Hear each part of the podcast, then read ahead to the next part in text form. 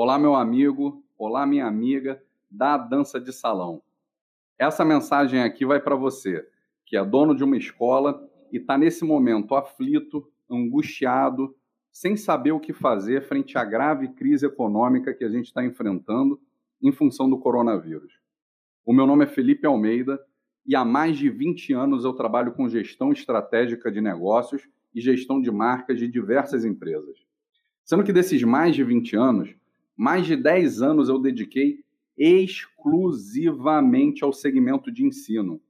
Para ser mais específico, ao segmento de cursos livres. Esse aí mesmo que você trabalha hoje, onde a receita vem da matrícula, da massa de mensalidades, da formação de turmas, exatamente esse.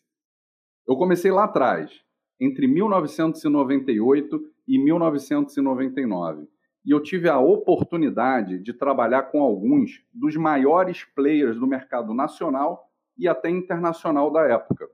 Marcas com 50 escolas pelo país, 100 escolas pelo país, 200 escolas, e eu pude trabalhar dentro delas em nível estratégico. Fui diretor de várias. Eu fui diretor da rede do IES, fui diretor da British in America, fui diretor da One and Six, fui diretor da Bright, fui diretor da Illumine, dei consultoria para várias outras. Dei consultoria para Wizard, dei consultoria para Microcamp, Fluency, Curso People, Alps e diversas outras, até de escola de yoga. E esses cases eu estou dando somente do segmento de cursos livres, não estou nem falando de outros. Então eu pude acumular um enorme expertise e um conhecimento detalhado do segmento, não só porque eu estava lá, mas como também porque grande parte dos processos, das práticas que eram aplicadas, fui eu que criei. Então, quando eu estou falando do segmento, eu não estou falando porque eu li a respeito, ouvi alguém falar, ou porque conheci e estou convivendo de alguns anos para cá. Não. Eu falo porque eu participei de parte da história dele no Brasil, em vários estados. Então, meu amigo, você que está agora preocupado com a possibilidade de fechamento do seu negócio, porque você trabalha com um segmento talvez o mais afetado dessa crise, que é o segmento que precisa de aproximação social, eu gostaria de lhe trazer uma mensagem de otimismo. Eu gostaria de lhe apresentar alguns conceitos que vão clarificar a sua visão a respeito do cenário e vão te ajudar na tomada de decisão. O primeiro conceito, então, que eu gostaria de lhe apresentar é sobre o que é e o que não é uma empresa. E isso pode te auxiliar quanto ao que fazer com a sua. Você já reparou como que nós brasileiros somos apegados a certos temas. Por exemplo, o imóvel. Já reparou como a gente é apegado a esse tema? O indivíduo compra um apartamento, uma casa, e lá ele passa a vida inteira. Você vai na casa da sua tia, na casa da sua avó, você olha para os lados e os vizinhos estão lá há 40 anos, estão lá a vida toda. Sua avó está lá a vida toda. Você mesmo talvez more numa casa que eram dos seus pais, agora tem filhos, já planeja passar para eles. Então, isso faz parte da nossa cultura. Totalmente diferente, por exemplo, da cultura do americano. O americano é muito mais ligado à mudança do que o brasileiro. Você vê que boa parte dos filmes americanos, por exemplo, giram em torno da temática da mudança. É uma família saindo de uma casa, é uma família chegando numa casa, uma família que quer sair da área urbana ir para a periferia, onde vai ter mais tranquilidade, ou a temática em torno da mudança, ou da preparação da mudança eles são muito mais ligados a esse conceito de mudança do que o brasileiro. E isso não tem só a ver com a questão financeira, não, porque talvez você diga, ah, Felipe, mas lá nos Estados Unidos é muito mais fácil para o americano comprar, financiar um imóvel do que para o brasileiro. É verdade, mas não é só isso que está em jogo. Você chega no brasileiro, tem muita gente, e você vê isso constantemente, que até tem condições de se mudar para uma casa melhor, para um bairro melhor, mas ele não quer sair daquela rua, ele não quer sair daquele bairro, ele não quer sair daquela vizinhança, ele não quer sair daquela cidade, ele não quer sair daquela rotina. Então, nós somos muito apegados à questão do imóvel. Um outro tema que nós somos muito apegados é o negócio próprio. O indivíduo abre uma lojinha no centro da cidade e ele trata essa lojinha como se fosse a vida dele, como se a reputação dele tivesse no resultado daquela loja. Isso significa que não importa se a loja dê lucro, se a loja dê prejuízo, ele vai continuar ali. Isso acontece porque ele não consegue visualizar como um produto, que é o que é. É um produto que ele criou feito para ser ecológico. Quando eu falo ecológico, eu não estou falando de preservação ambiental, não. Eu estou falando que ele precisa ser ecológico, que ele precisa estar dentro de um ecossistema de negócios. A empresa foi feita para dar lucro. Se uma empresa não dá lucro, se uma empresa dá prejuízo, ela é inecológica. Ao invés dela gerar dinheiro, ela está consumindo dinheiro. Então ela está indo no sentido contrário do ecossistema do negócio. Quando o empresário ele ganha dinheiro do lucro da empresa, ele gasta, adquire serviços, adquire produtos, alimenta outras empresas, outros negócios que alimentam outras famílias e assim gira a roda. Se você tem alguma dificuldade com relação à temática de dinheiro, e isso acontece muito no Brasil, porque no Brasil, na mesa de jantar, se fala de sexo abertamente, mas não se fala de negócios, não se fala de dinheiro. Então, muita gente cresce com o conceito de que dinheiro é sujo, dinheiro é difícil, dinheiro não cresce em árvore, ah, ele é rico, mas não é feliz. É mais fácil um camelo passar pelo buraco de uma agulha do que o rico entrar no reino dos céus. E assim por diante, ele cria uma cultura negativa com relação ao dinheiro, depois ele cresce, trabalha, trabalha, trabalha, não consegue ganhar dinheiro, não sabe por quê. A gente pode falar disso em outras conversas, mas é importante você rever esse conceito. Então, voltando ao que a gente estava falando, o indivíduo abre uma loja, lá está a vida dele, ou seja, a reputação dele está ali, dando lucro ou prejuízo, ele vai continuar. Então, se a empresa está no azul, que é o momento em que a empresa vale mais, assim como o jogador de futebol, quando ele está no topo, disputando Copa do Mundo, onde o passe dele é mais caro, e à medida que ele vai decaindo, o passe dele vai valendo menos. Quando uma empresa está no alto, o empresário brasileiro sequer passa na mente dele em vender, que é o momento em que ela vale mais. Bom, para que, que eu vou vender se a empresa está dando certo? Tudo bem, essa é uma estratégia também válida. Só que aí a empresa deixa de estar tá no azul e levanta a bandeira amarela. Bom, a única coisa que ele sabe fazer quando tem alguma queda é fazer força no sentido contrário. E ele não passa na cabeça dele se desfazer do negócio. Pois bem, desceu do amarelo, foi para o laranja, isso não passa na cabeça dele. Foi para o vermelho, não passa a se desfazer na cabeça dele. Foi para o roxo, não passa a se desfazer na cabeça dele. Até que vai para o preto, aí finalmente não tem mais o que fazer, ele quer se desfazer da empresa no momento em que ela vale menos.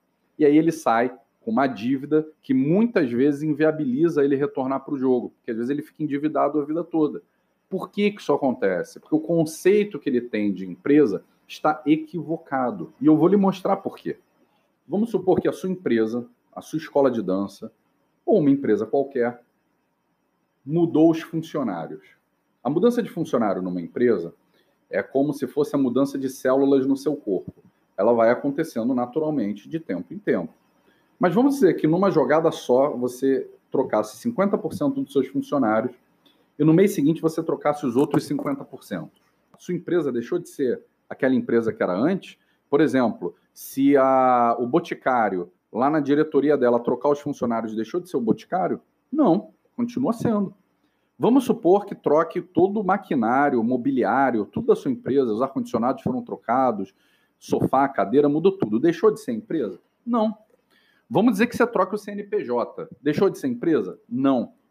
Vamos dizer que você troque de endereço. Você saiu aí da sua rua, foi para um outro bairro, para um outro quarteirão, até para uma outra cidade. Deixou de ser empresa?